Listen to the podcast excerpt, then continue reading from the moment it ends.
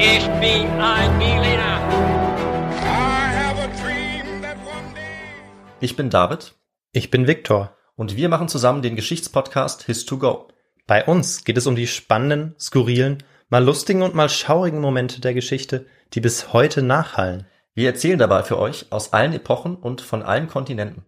Und unsere Folgen basieren dabei immer auf der neuesten Forschungsliteratur, die wir als Historiker für euch aufbereiten. Also hört rein, wenn ihr mit uns mitkommen wollt, auf eine gut recherchierte und spannende Reise in die Vergangenheit.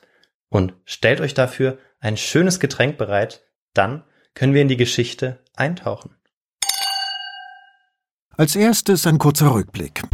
Vor 100 Jahren endet der russische Bürgerkrieg zwischen den weißen Zaristen und den roten Bolschewiken.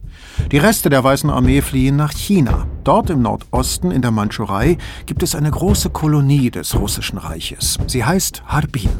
Es ist eine Stadt und ein Knotenpunkt des großen Eisenbahnnetzes der ostchinesischen Eisenbahn.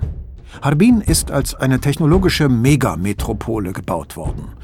Aber nach der Revolution verwandelt es sich in einen Stadtstaat. Es gibt dort sogar eine eigene Armee und Marine, eine entwickelte Industrie und eine florierende Wirtschaft. Außerdem gibt es in Harbin eine große russische Diaspora. Fast die Hälfte der Bevölkerung spricht Russisch. Die Bolschewiken können sich hier nicht durchsetzen und die Zahl der Geflüchteten aus Russland wird so groß, dass man Harbin das östliche Moskau nennt.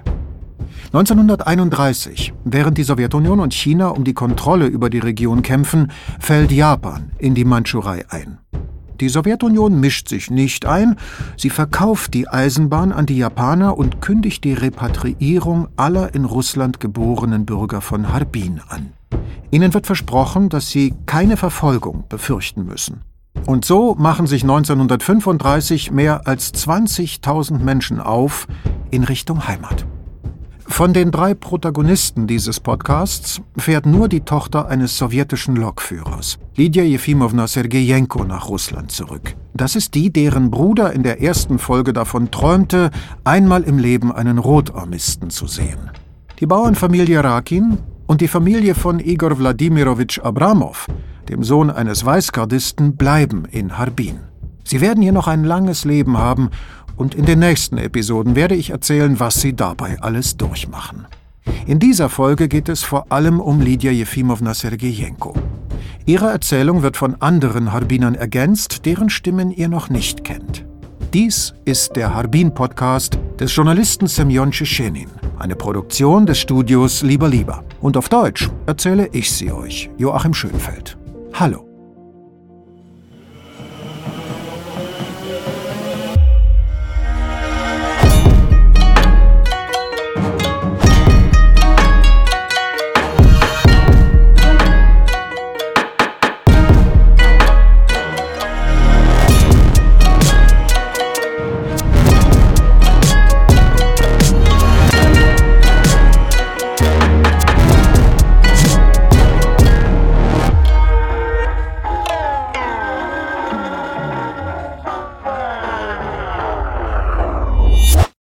Wir sind entlang des Baikalsees gefahren. Das Wasser war so klar. Der Baikal, der Fluss Angara. Oh. Dort haben wir zum ersten Mal Schwarzbrot gegessen. Und haben alle davon Bauchweh bekommen. Es war ja das erste Mal. Hier erzählt Lydia Jefimowna Sergijenko von ihrer Reise von Harbin nach Moskau. Viele Menschen in Harbin erinnern sich heute noch an ihre Ehrfurcht vor der Größe des Baikalsees. Fast alle sind da mal entlang gefahren. Abgesehen von der Szene mit den Häftlingen aus der letzten Episode ist diese Heimreise für Lydia Jefimowna offensichtlich eine glückliche Zeit im Leben ihrer Familie. In Moskau erwarten die Eisenbahner, die aus China zurückkehren, Arbeit und Unterkunft. Auf den Bahnhöfen werden sie mit Willkommenstransparenten begrüßt. Auch Valentina Nazarowna Mitina stammt aus einer sowjetischen Eisenbahnerfamilie. So erinnert sie sich an den Empfang in Tomsk Там была правительственная комиссия, ничего не могу сказать. Für uns Ankommende gab es ja eine spezielle Regierungskommission. Die Angestellten der ostchinesischen Eisenbahn wurden sehr gut empfangen. Für alle wurden Häuser oder Wohnungen vorbereitet, eigens neu gebaut sogar. Als der Staat sich mit China über den Verkauf von OCE einigte, wurden wir von Russland, da war es ja die Sowjetunion, na jedenfalls wurden wir sehr gut aufgenommen. Da konnte man nicht meckern. Unsere Familie hat eine Zweizimmerwohnung in einem nagelneuen Haus bekommen. Valentina Nazarovna ist damals bereits 18 Jahre alt. Ihr Vater will, dass sie die Möglichkeit bekommt, ihre Ausbildung selbst zu wählen. Also organisiert er, dass die Familie nach Agerelje in der Nähe von Moskau umziehen darf. Auch dort warten eine Wohnung und eine Arbeit auf sie. Der Vater von Valentina Wassiljewna Avjerkova, dem in Harbin sowohl chinesische als auch russische Nachbarn von der Rückkehr abgeraten haben, schafft die Rückreise ohne Zwischenfälle. Er findet eine Unterkunft für seine Familie in Jelez, nicht weit von Moskau entfernt. Und wer nicht in Moskau arbeiten will, der findet auch andere Möglichkeiten. Hier erzählt Natalia Sergejewna Stalnova. Когда папа приехал в Москву и пошел за назначение, als mein Vater nach Moskau kam und eine Stelle suchte, wurde er eingeladen, in Moskau zu arbeiten. Aber er meinte, nein, in Moskau ist es zu laut, es gibt zu viele Autos. Können Sie sich das vorstellen? 1935. Wir wohnten damals bei Bekannten, auch Eisenbahner aus Harbin. Viele sind ja schon vor uns weggefahren. Bei einer solchen Familie sind wir untergekommen. Die Fenster unseres Hauses schauten in Richtung des Kasansky-Bahnhofs, direkt auf die Gleise.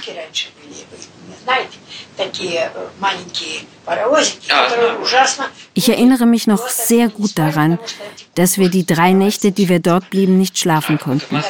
Wegen der Kuckucks. Das waren so kleine Dampflokomotiven, die fürchterlich hupten und pfiffen. Jedenfalls konnten wir nicht schlafen. Und dann wurde Papa eine Stelle in Kharkiv angeboten und er stimmte zu. Also sind wir nach Kharkiv umgezogen. Natalia Sergejewna Stalnova ist 1935 elf Jahre alt.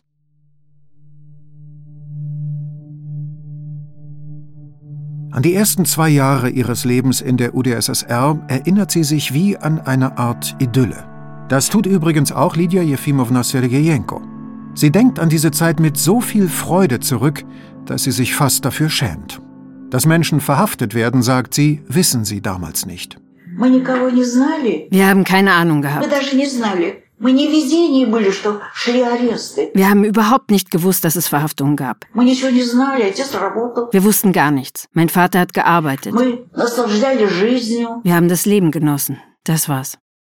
Das geht so bis 1937.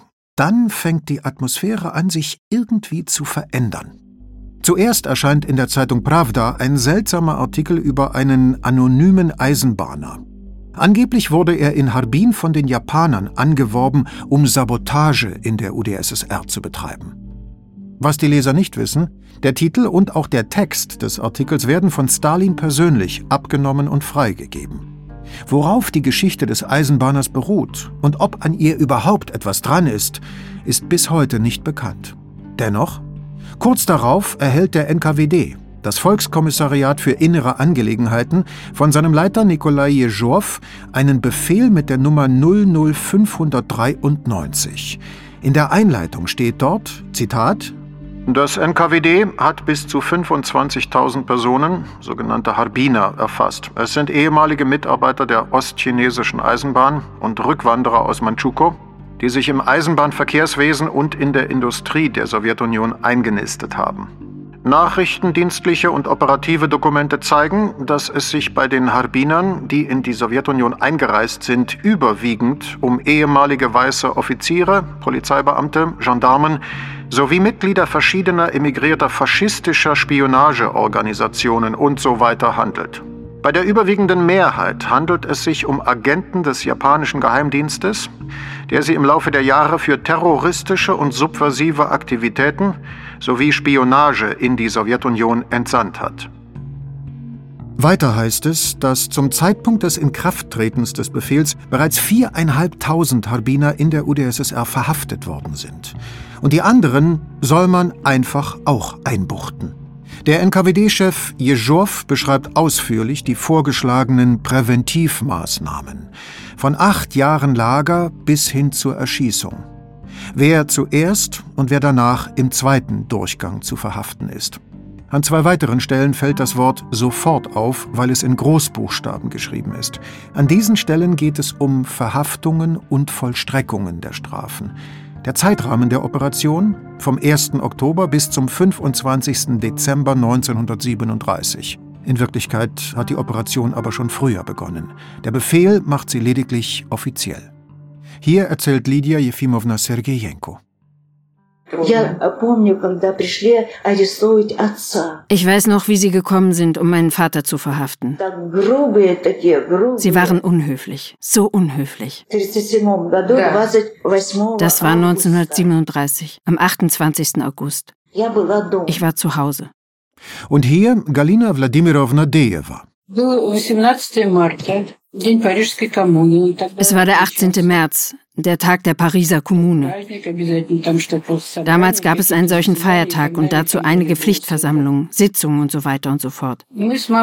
Meine Mutter und ich kamen sehr spät von einer solchen Versammlung zurück. Wir liefen auf das Gartentor zu, meine Mutter öffnete es. Plötzlich wurden wir von Taschenlampen geblendet. Meine Mutter schnappte meine Hand und wir rannten auf die andere Seite. Nochmal Lydia Sergejenko. Ich war zu Hause. Es fand eine Durchsuchung statt. Wir hatten eine große Truhe. Einer stieg sogar in sie hinein. Alles wurde kontrolliert, alles herausgenommen, die ganze Truhe inspiziert, alle Fotos durchgeschaut. Einer fragte, was ist das für ein Typ auf dem Foto? Ich antwortete, das ist kein Typ, das ist mein Vater. Dann, als sie meinen Vater abführten, Erinnerte sich später meine Mutter, hat er nicht mal seine Brille mitgenommen. Was sollte er da auch schreiben? Er ging ohne seine Brille.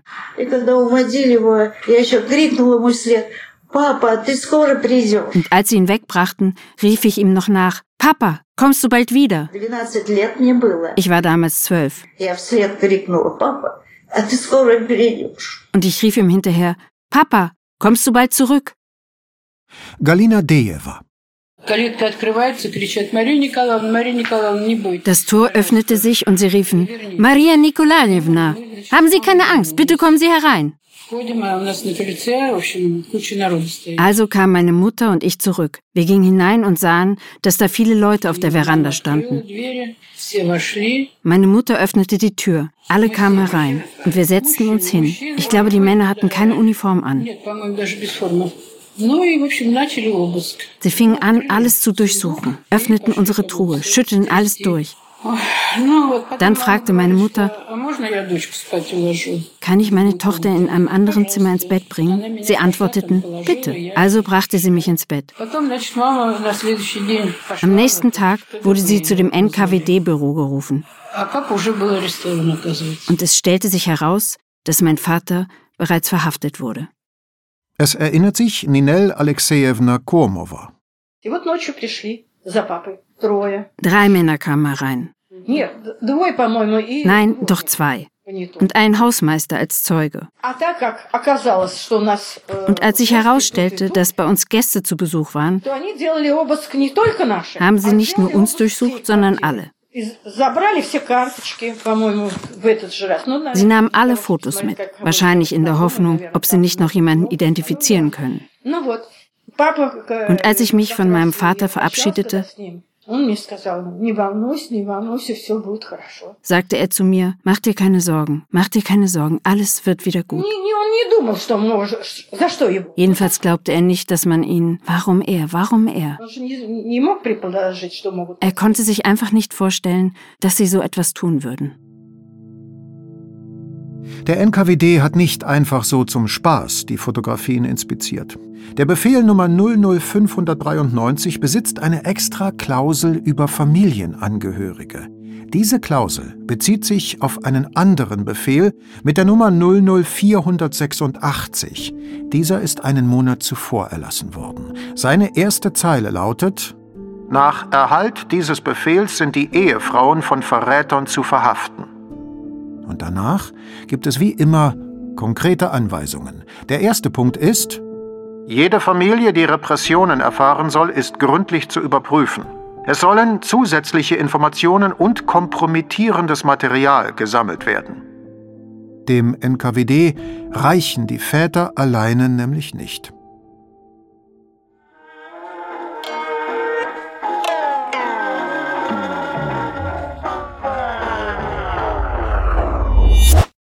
Hier erinnert sich Sinaida Wassiljewna Krylova. Он был арестован 1 сентября 1937 года. 17 сентября он расстрелян был. Papa wurde am 1. September 1937 verhaftet und am 17. Oktober erschossen. По статье? По статье «Шпионаж в пользу Японии». Die Anklage lautete Spionage für Japan Маму арестовали э, 11 und die Mutter wurde am 11. September verhaftet расстреляли und am 21. Oktober erschossen. Galina Dejeva erzählt, im August kam ein Telegramm. Mama muss es selbst geschrieben haben und hat wohl jemanden beauftragt, es abzuschicken.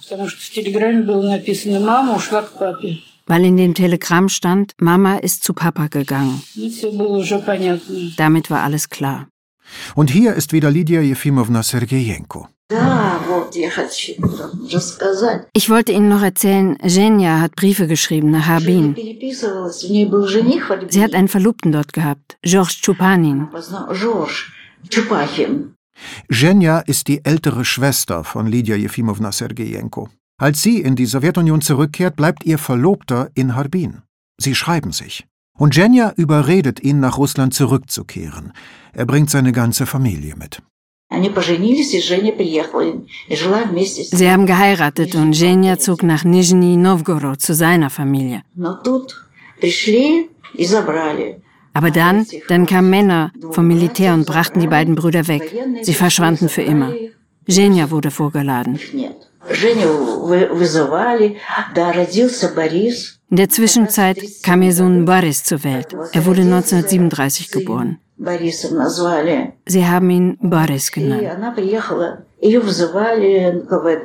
Sie wurde also zum NKWD vorgeladen und bedroht. Sie hatte ihr Baby dabei.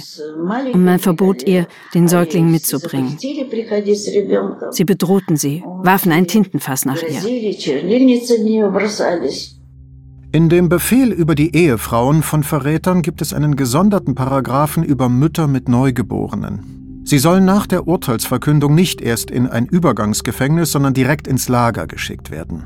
Aber weil Jenja als Zeugin geführt wird, überlebt sie. Ihr kleiner Sohn Boris wird später vom Ehemann der anderen Schwester Lydia Jefimownas adoptiert. Der Mann ist kein Harbiner und sein Risiko, verhaftet zu werden, ist daher geringer. Er und seine Frau Nadjezhda Sergejenko lassen sich nach der Verhaftung ihres Vaters sogar offiziell scheiden, um nicht gemeinsam ins Visier der Behörde in der Libyanka zu geraten, damit der junge Boris nicht zum Waisen wird. Boris hat echt Glück mit seiner Familie. Natalia Sergejewna Stalnova ergeht es anders. Ich lag im Bett und schlief. Mein Vater kam zu mir, um sich zu verabschieden. Er sagte, er würde bald zurückkommen. Von diesem 6. Oktober an, oder besser gesagt, schon nächsten Tag an, ging meine Mutter zu ihm ins Gefängnis. Es gab dieses Gefängnis am Krolodnaya Gora, am Kalten Berg.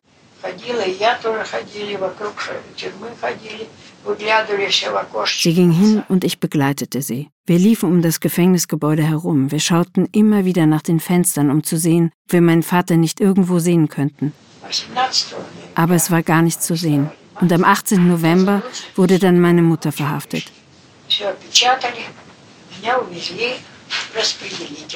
Sie kam abermals in der Nacht. Sie haben alles versiegelt. Ich wurde in ein Kinderverteilungszentrum gebracht. Von dort aus schickten sie Kinder in Heime. Das war natürlich der reinste Albtraum. Wie ein Waisenhaus, nur schlimmer, weil es ein Verteilerzentrum war. Als die Mutter in das gleiche Gefängnis gebracht wird, wo der Vater bereits sitzt, landet die Tochter, Natalia Stalnova, in einem Kinderverteilungszentrum. Es ist kein Waisenhaus, sondern eine Art Zwischenlager für Waisenkinder. Sie erzählt nicht, wie es für sie gewesen ist, in den zwei Monaten, die sie dort verbringt. Sie sagt nur, es ist schlimmer als im Waisenhaus. Was Waisenhäuser in den 30ern bedeuten, daran kann sich eine andere Zeitzeugin, Galina Wladimirovna Dejewa, gut erinnern.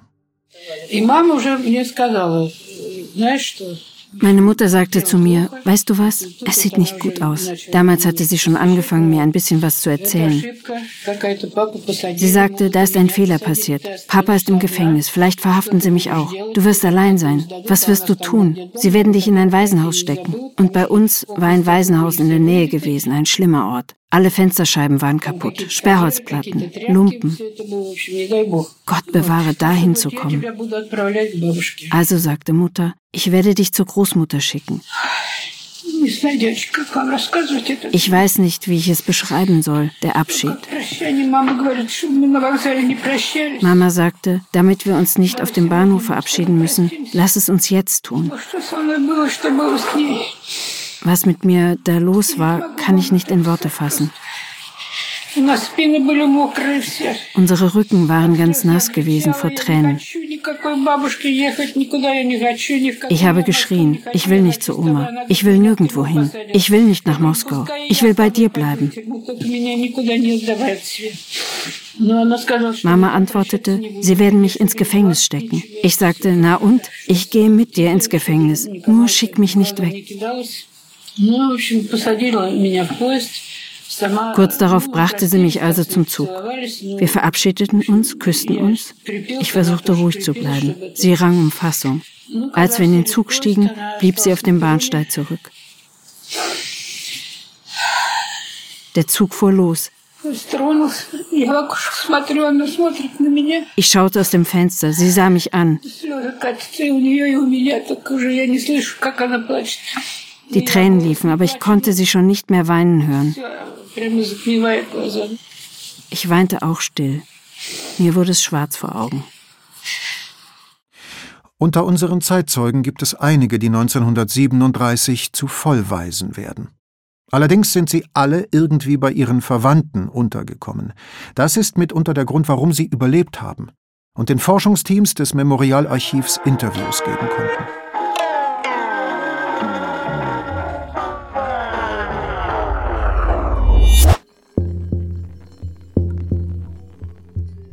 Auf vier Verhaftungen kommen im sogenannten Harbin-Fall drei Erschießungen.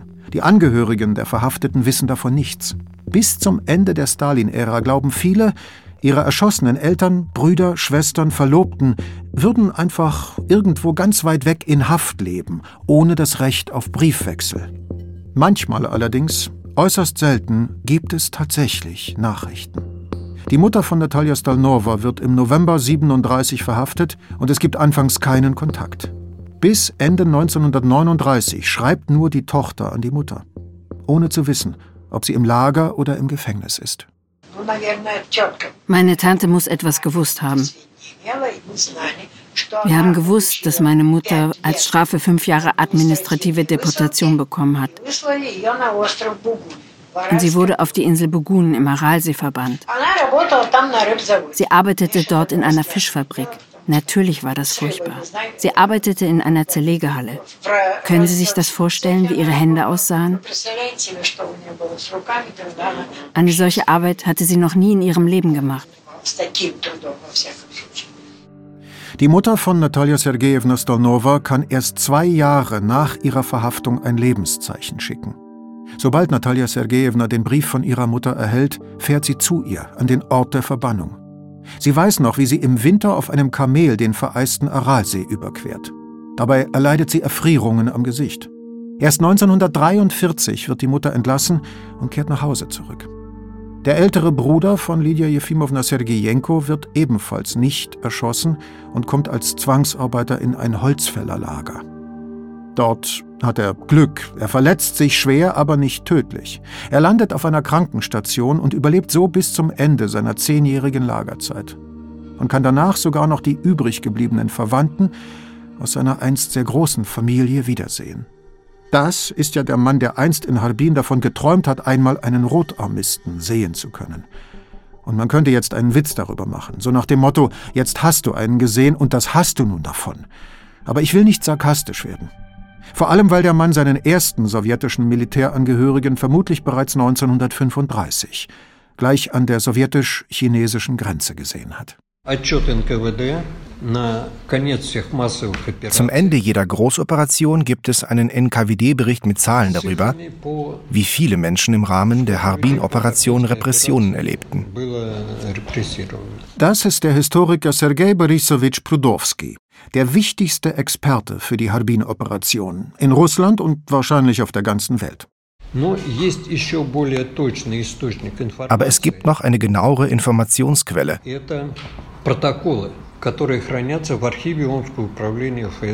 Die Protokolle, die im Archiv der Nachfolgeorganisation von NKWD und KGB des Geheimdienstes FSB in dessen Filiale in Omsk aufbewahrt werden. Всего было рассмотрено 32 754 дела. Laut diesen Protokollen gab es insgesamt 32.754 Fälle. Dabei wurden 21.193 Personen zum Tode verurteilt. Sergei Borisowitsch Prudowski schätzt sehr konservativ und zurückhaltend. Er stützt sich nur auf die Dokumente, die er selbst gesehen hat. Sie zeigen, dass es während der Operation Harbin gegen mindestens 45.370 Menschen Repressionen gibt. 29.241 Menschen werden erschossen. In dieser Folge haben wir Zeitzeugenberichte gehört von Lydia Jefimowna Sergejenko, Valentina Nazarowna Mitina, Natalia Sergejewna Stalnova, Galina Wladimirovna Dejeva, Ninel Alexejewna Komova und Sinaida Wassiljewna Krylova. Ihr werdet ihre Stimmen in der letzten Folge wiederhören.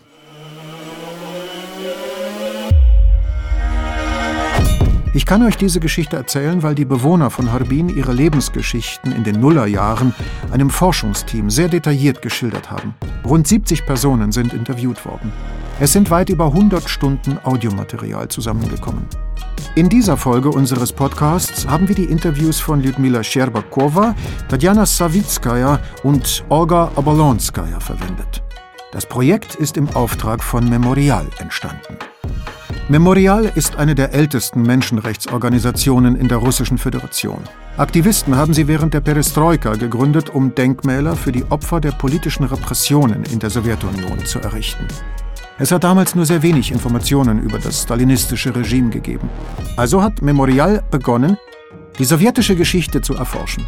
Mit der Zeit entwickelt sich die Organisation zu einem der wichtigsten Zentren für historische Aufklärung in Russland. Gleichzeitig engagiert sich Memorial für den Schutz der Menschenrechte. So wird Memorial zu einer der größten ehrenamtlichen Vereinigungen von Juristen und Menschenrechtsaktivisten im ganzen Land. 2021, nach einer Gerichtsentscheidung des obersten Gerichts der Russischen Föderation, wird Memorial aufgelöst. Die Aktivisten arbeiten jedoch im Verborgenen weiter.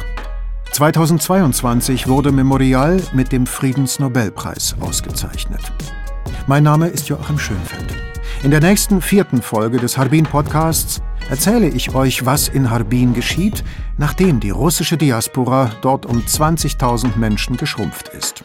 Dies ist der Harbin Podcast des Journalisten Semyon Tschetschenin, eine Produktion des Studios Lieber Lieber.